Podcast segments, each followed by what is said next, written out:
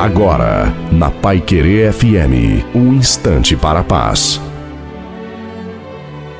Olá, ouvinte da Pai Querer FM, boa tarde, sou o pastor Wilson Tironim. Depois que os Estados Unidos entraram para a Segunda Guerra em 1941, Stella tentou dissuadir seu namorado de entrar no exército, mas ele se alistou e engajou em abril do ano seguinte. Nos três anos consecutivos, ele lhe escreveu 525 cartas de amor, mas em março de 1945 ela soube que seu amado noivo morrera em combate.